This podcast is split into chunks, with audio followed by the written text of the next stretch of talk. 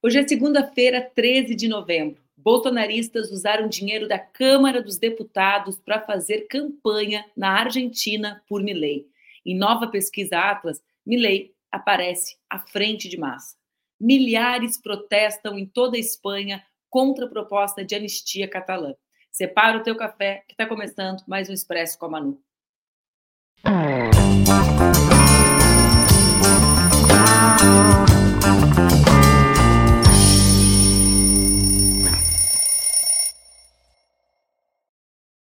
Bom dia, bom dia, bom dia. Tá no ar mais um Expresso com a Manu, meu programa que acontece entre segundas e sextas-feiras aqui nas redes do Opera Mundi, com transmissão simultânea nas redes Ninja, também nas minhas redes. O Expresso acontece às 8 horas da manhã. Quem está acostumado com o programa desde o início, por favor, atualizem os seus relógios, porque nós não estamos apresentando o programa mais às 7h30 como apresentamos durante alguns meses. Bom, aqui para mim são 6 horas e 4 minutos. Então, vocês já estão sabendo, 8 e 4 no Brasil, 6 e 4 aqui na Virgínia. Então, o café pronto, passaram, passaram bem no final de semana. Tá difícil passar bem, né, gente? A gente fica, acompanha as notícias, a escalada da violência, o número de crianças mortas, de crianças, as imagens, né, das, uh, da, da, da ocupação e da violência de Israel contra o povo palestino envolve um conjunto imenso de crianças. Então, a gente vê a imagem uh, bonita, crianças no mar no Egito, as crianças brasileiras. A gente vê a imagem da mãe buscando a saída, né, caminhando com os filhos por quilômetros, puxando em carrinho. Então, é difícil. Sei que é difícil, para mim tem sido muito difícil, porque por mais que nós nos organizemos, por mais que nós lutemos, existe sempre uma sensação né, de impotência diante do horror. A nossa potência está na nossa voz, na denúncia, na possibilidade da gente fazer com que a humanidade saiba o que nós estamos vivendo em tempo real. Acho que muitos de vocês têm se perguntado sobre isso e, e, e sentido o mesmo que eu. Bom, mas eu quero começar essa semana conversando com você sobre uma notícia que saiu nesse final de semana no portal Metrópolis. O que, que essa notícia nos traz? Não, evidentemente que nenhum de nós está surpreso, porque todos nós conhecemos essa turma, mas Agora, a notícia nos diz que os bolsonaristas usam dinheiro público para fazer campanha para o Milley. Vocês lembram, o nosso programa, logo no dia seguinte ao primeiro turno da eleição, mostrou, inclusive, o desfile do Eduardo Bolsonaro eh, na televisão argentina sendo interrompido. Vocês lembram uh, disso? Bom, mas vamos lá. Os brasileiros deputados que estavam lá fazendo discurso, estavam fazendo discurso com o nosso dinheiro, com o dinheiro das brasileiras e brasileiros contribuintes, pagando os seus hotéis. E vejam que não eram hotéis simples, como eles gostam de dizer, né, gente? Eles não ficam ali falando. Pois é. Vamos lá. O deputado Rodrigo Valadares, do União Brasil, de Sergipe, gastou quase 5 mil reais de dinheiro público para ficar hospedado em um hotel no bairro Nobre de Buenos Aires para participar da campanha do Javier Milei. Além disso, essa missão oficial do Valadares foi autorizada pela Câmara. Na justificativa que ele apresentou, disse que ele iria com a tarefa de acompanhar uh, o, uh, o, respeito às garantias democráticas o direito de escolha da população local. Todos nós vimos o envolvimento deles na campanha. Valadares não foi o único. Eduardo Bolsonaro, a gente se lembra, né? E Marcel Van Hatten, Marcel Van Hatten, o deputado que me perseguia fisicamente quando eu estava gestante, né, gente? As pessoas não atentam quando surgem essas figuras nefastas na política, bom, mas elas se revelam, elas sempre se revelam, e o tempo, diria minha avó, o tempo é senhor da razão. Marcel Van Hatten e Eduardo Bolsonaro gastaram R$ 4.200, cada um deles, R$ 8.400 no total, em dinheiro público, em passagens para ir para lá fazer demagogia e dizer que defendem o liberalismo e o Javier Milei, que estão salvando a Argentina do comunismo. Vejam só, aí essa é a imagem de Eduardo Bolsonaro com Javier Milei, estão aí dando uma desfilada na Argentina com o seu, com o meu, com o nosso dinheiro. Meu Deus do céu, por favor, me preservem de ver determinadas imagens a essa hora da manhã. Hoje é segunda-feira. Tira, tira, tira, tira, pelo amor de Deus. Pelo menos no início do Expresso, vamos ficar, né, gente? A gente, eu conversando com vocês, lendo o que vocês me dizem no chat. Não precisamos essas imagens, a primeira hora da manhã. Quando eu vi, ela estava nas minhas redes sociais, fui ali daquela revisada no conteúdo. Cinco da manhã, gente. Aqui onde eu estou, cinco da manhã, eu abro minhas redes para dar uma revisada no conteúdo. Pelo amor de Deus, produção. Como é que vocês colocam essas fotos desses caras horrorosos na minha rede sem nem aviso prévio? Não é justo, né, gente? Mas vamos lá. Falando da Argentina, além dos brasileiros que gastaram o nosso dinheiro para fazer demagogia. Pois é, tá vendo, Guilherme, o que, que o ódio faz com as pessoas? O ódio faz isso com as pessoas, Guilherme. O ódio ele é uma força destruidora, até do físico. Mas vamos lá. Uh, vamos falar de Argentina um pouquinho. A gente está bastante atento à situação das eleições lá. No dia 19, é muito provável no final do dia, a gente tem uma conversa ao vivo para atualizar o quadro. A gente está organizando um expresso especial com relação ao que acontece nas eleições do nosso país vizinho. Uma eleição bastante importante, né? Por quê? Porque a Argentina é um parceiro importante do Brasil. O Leco traz aqui algo que é bastante relevante, né? Um país que promete cortar relações comerciais com o Brasil. Esses deputados estavam indo para lá propor, né, incentivar o prejuízo da economia brasileira, dos trabalhadores, das trabalhadoras brasileiras. Bom, nessas eleições, essa eleição foi marcada por muitas surpresas, né? quais são algumas das surpresas? A primeira, a maior delas, a surpresa positiva, do fato de Sérgio Massa, o candidato peronista, ter acabado o primeiro turno em primeiro lugar. Vocês se recordam disso?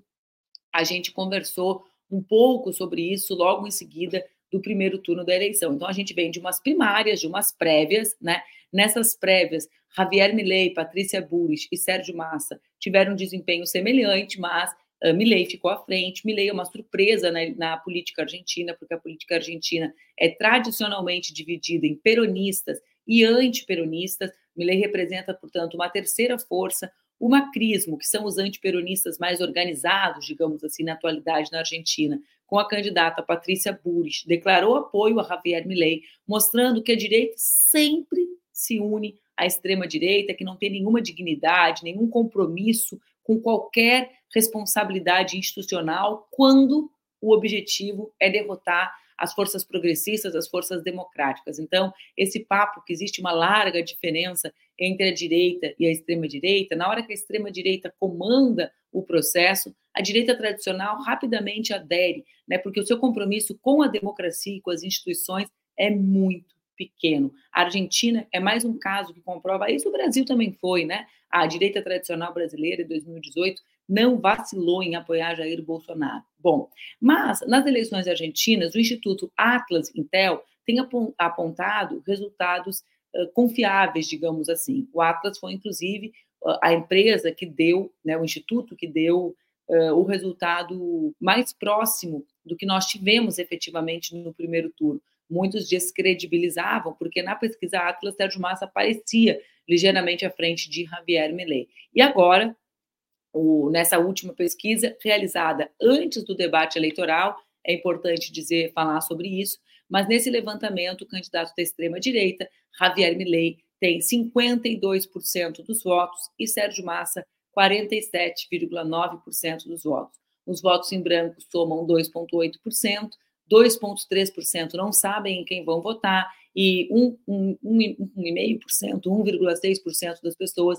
dizem que pretendem anular o voto. Considerando apenas os votos válidos, Milley vai a 52, que é o resultado que eu já disse, e Massa 47,9. O cenário mostra a estabilidade em relação a um levantamento anterior, de 3 de novembro, em que Milley tinha 52 e Massa 48%. 77% dos argentinos segundo essa pesquisa, desaprovam o governo de Alberto Fernandes, do qual Massa faz parte desde o ano passado. 10% apenas dos argentinos aprovam a gestão e 12% não sabem.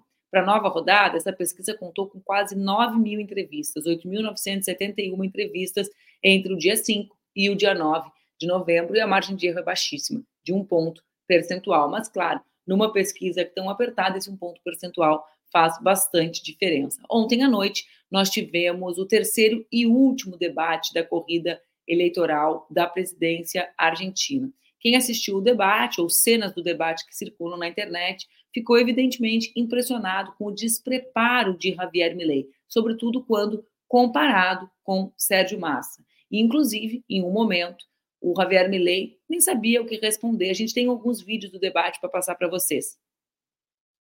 De... Aproveitar a ver. Explícame. ¿Sabes qué es el GD? A ver, explícame. No, explícame. digo porque querés explícame. ser presidente y desgraciadamente ni siquiera conoces el sistema. ¿Qué es el GD? No, explícamelo vos, que lo sabes No, no, no, contanos qué es el GD. No, yo quiero saber vos. Digamos, Alguien que no digamos, sabe lo que es el GEDE, que es el sistema o, de administración tan asumido que voy a ser presidente ¿cómo va que me querés poner en el interrogatorio? ¿Cómo va a presentar una ley si no conoce ni el sistema de trámites de expedientes del Estado?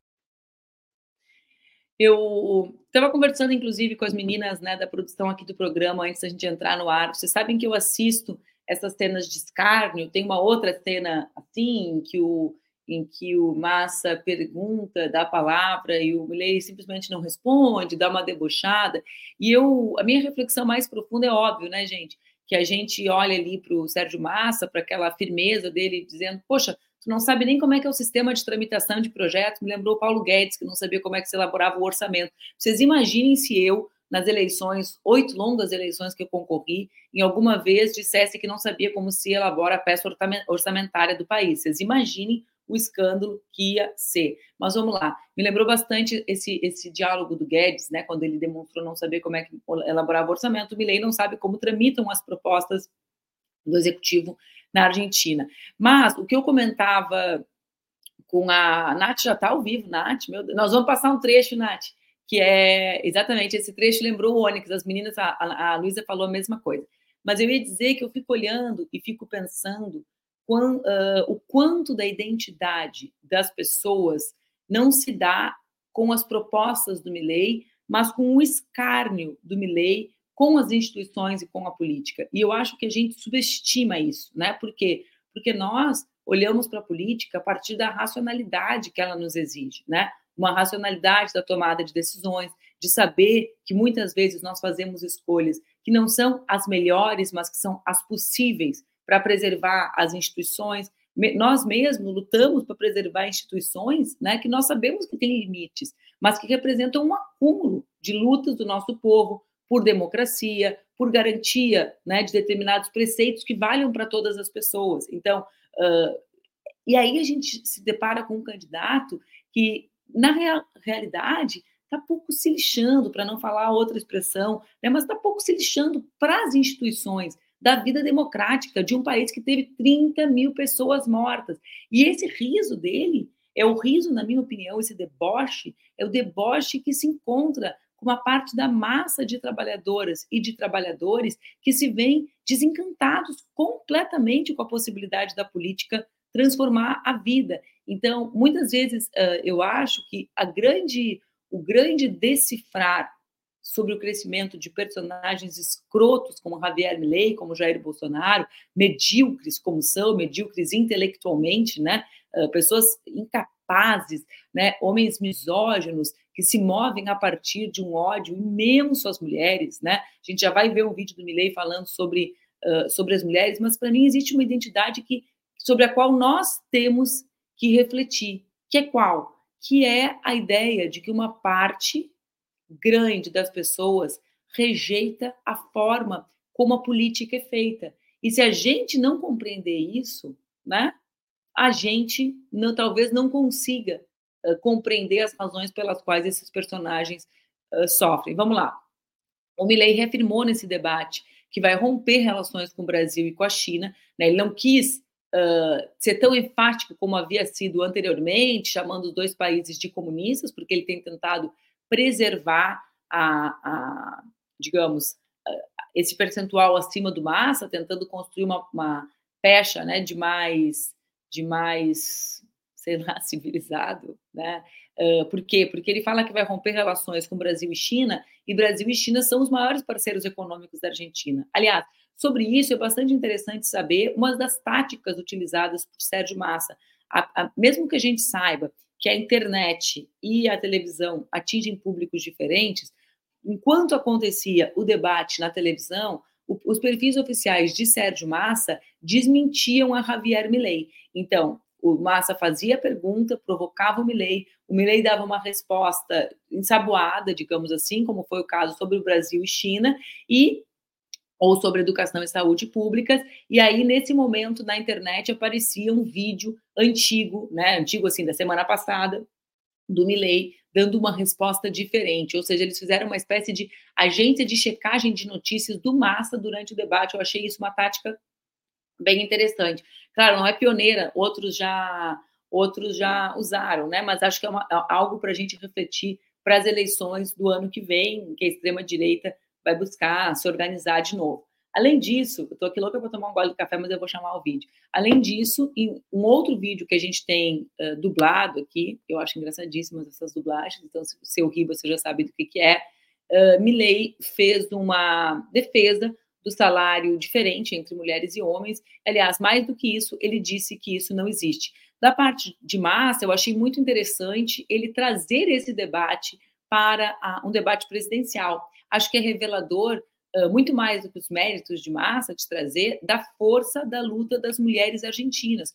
Porque qual o tema que ele traz? Ele traz a diferença salarial se comprometendo com aquilo que ele chama de jardins de infância, que é a educação antes da educação, é ali os primeiros anos né, da, do, da educação infantil, que nós chamamos. Então, é, para mim me pareceu interessante, porque ele traz um tema, olha aí o Enem, da economia de cuidados para falar sobre o salário diferente entre mulheres e homens, né? E aí, e aí ele uh, politiza e vai para o Javier Milei. José Aparecido, tá, tô passando mal final de semana, né? Eu não, olha que maravilhoso meu final de semana. O cara já acorda, que horas são aí? 8 e 19 o cara já tá no palavrão, na, na ofensa. Meu Deus, vocês imaginem a necessidade de atenção que tem uma pessoa dessas. Recebeu atenção, tá calminha? Agora vamos assistir o vídeo do Milley copiando e colando Jair Bolsonaro.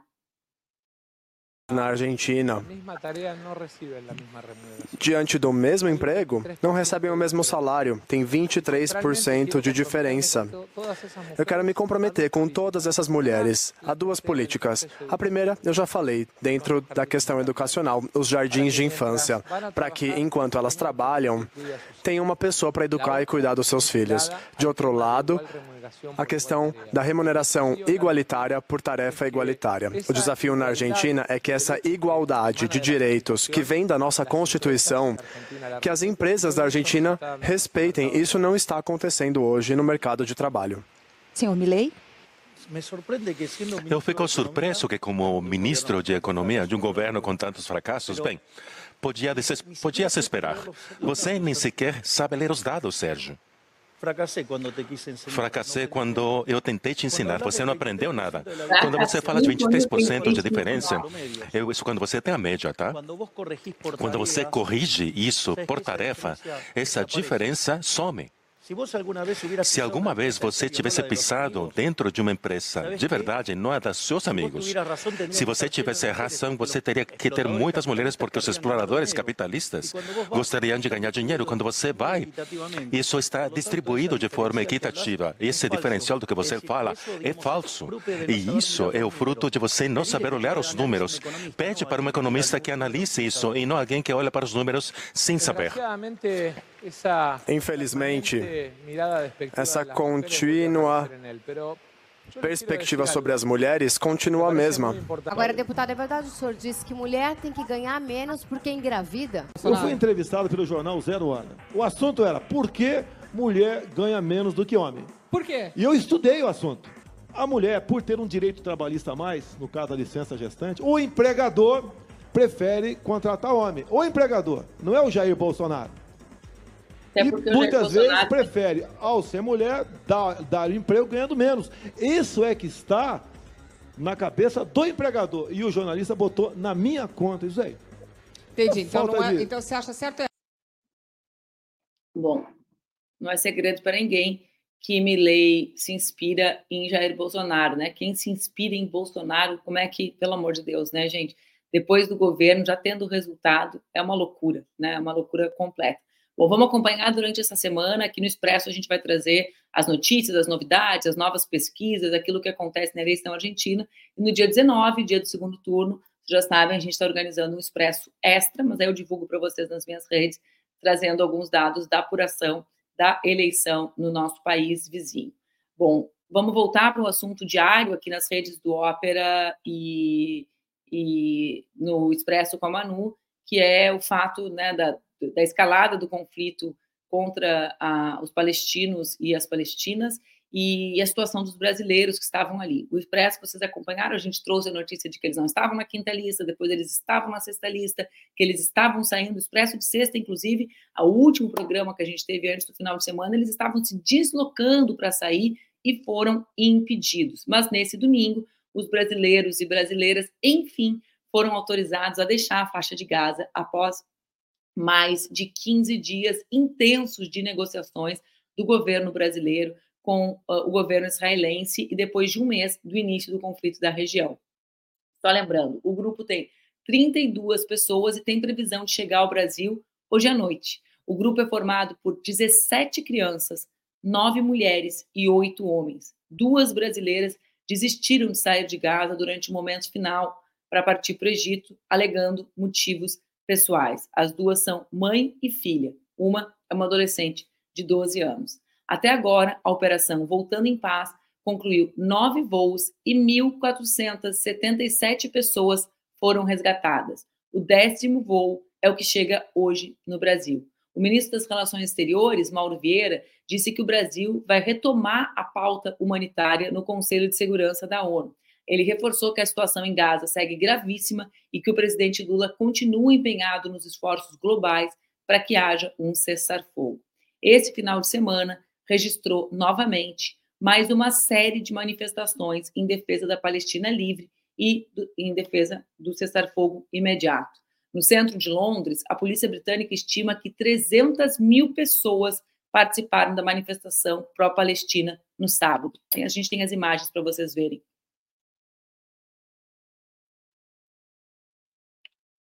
Uma verdadeira multidão. Vocês lembram que na semana passada, no final de semana, nós também trouxemos registros de manifestações no mundo inteiro. Além da manifestação em Londres, na França, como vocês lembram, a França proibiu os protestos pró-Palestina.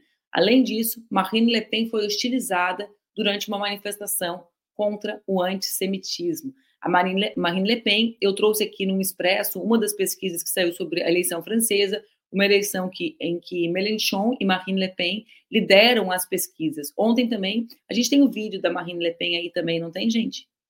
Tan, tan. Nananã, nananã, chegou Marine Le Pen. Ui, uma, não sei, acho que o vídeo não está rodando. Bom, vamos ver se o vídeo roda, se ele não rodar,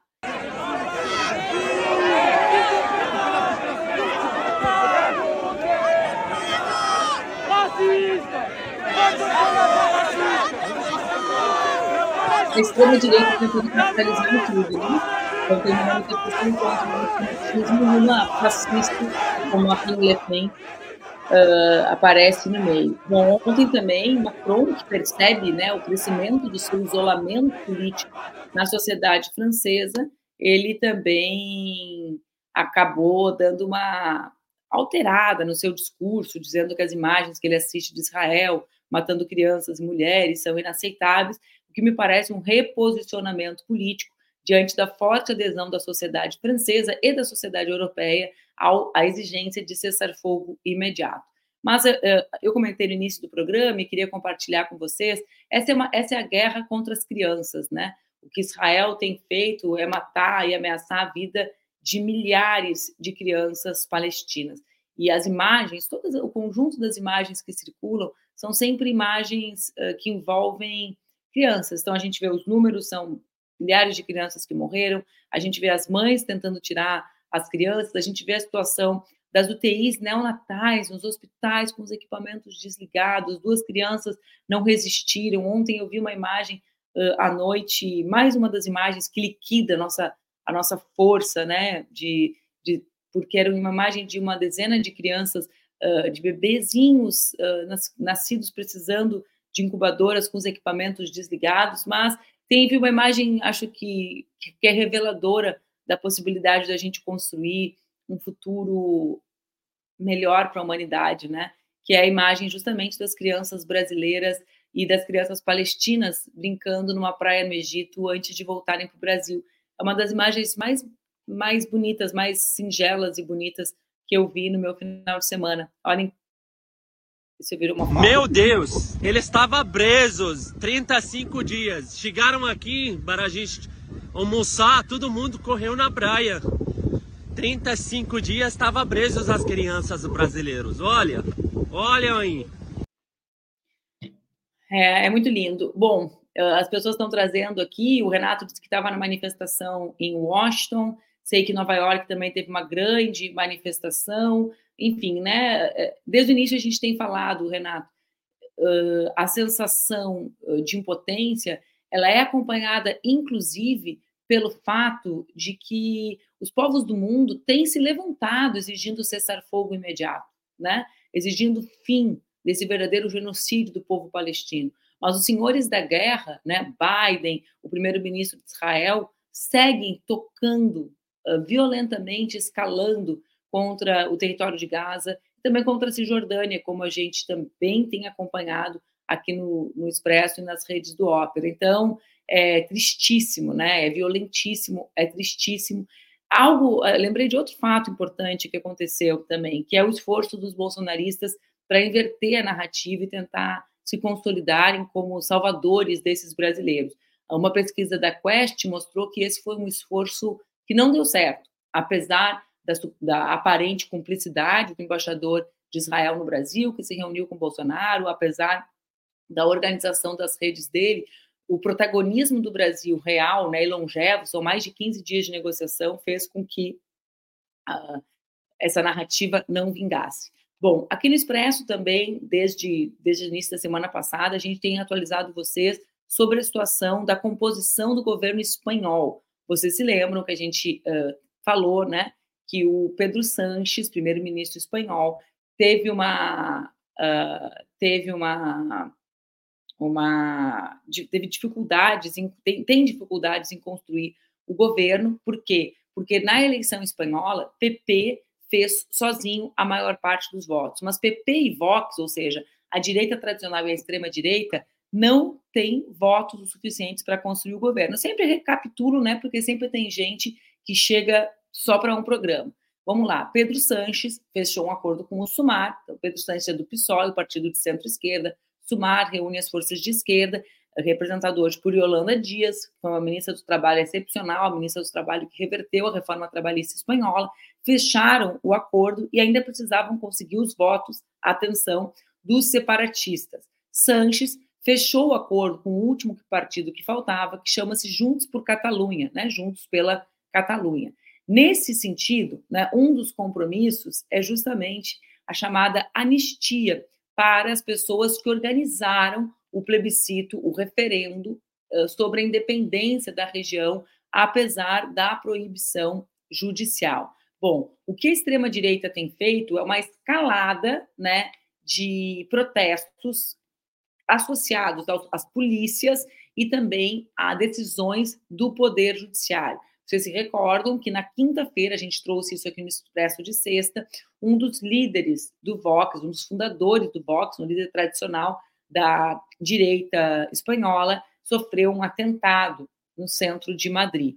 Ontem, numa decisão sem precedentes, o Vox, a extrema-direita, juntou-se aos protestos e Santiago Abascal gritou contra o golpismo e apelou para uma mobilização permanente nas ruas nos tribunais e nas instituições. A mobilização tinha mais ou menos 80 mil pessoas. Essa situação da Espanha escala de maneira bastante tensa e acho que é bom a gente seguir acompanhando, porque demonstra, né, é uma demonstração dos caminhos seguidos pela extrema-direita quando são derrotados institucionalmente e também do acúmulo de força social, de mobilização social da extrema-direita, nesse tensionamento permanente, né, que a extrema-direita tem feito aos nossos governos. A gente falou aqui sobre a situação dos bolsonaristas, né, da forma como eles se organizam inter, internacionalmente, nesse caso concreto, com dinheiro público, que se deslocaram à Argentina. A gente falou sobre Javier Milei e também sobre o Vox na, na, na Espanha. Não vou nem falar sobre a extrema-direita em Israel, né, e sobre tudo que tem acontecido, porque isso a gente já falou e tem falado uh, todos os dias. Além disso, só para terminar, né, por fim, só para não deixar de falar, a gente tem alguns. Uh, não precisa passar o vídeo da Espanha, não, Laila. Não precisa, fica tranquila. Não, nem eu. Quer, tá, passo, quer passar o vídeo da Espanha, Laila? Vamos passar o vídeo da Espanha para o pessoal ver a manifestação da extrema direita. Passa, Laila. Laila quer passar. Vamos. A gente aqui respeita todos.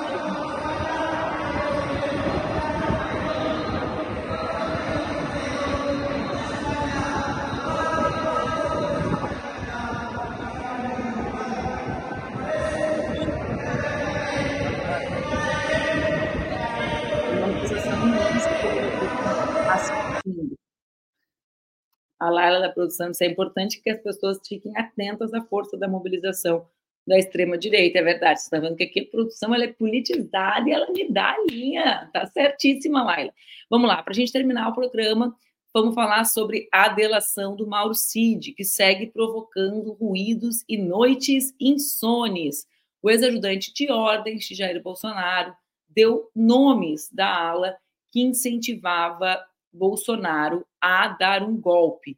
Entre eles, surprise, Eduardo Bolsonaro e Michele Bolsonaro. Cid disse ainda que Carlos Bolsonaro comandava o gabinete do ódio, controlando o grupo de assessores do Planalto que eram responsáveis pelas publicações nas redes sociais. Para piorar a situação de Jair Bolsonaro, Cid também vinculou o Bolsonaro, o próprio, à disseminação de notícias falsas como o ataque às urnas eletrônicas. Bom, parece que vai ficando cada vez mais robusta essa delação de Mauro Cid e mais confusa a situação de Jair Bolsonaro.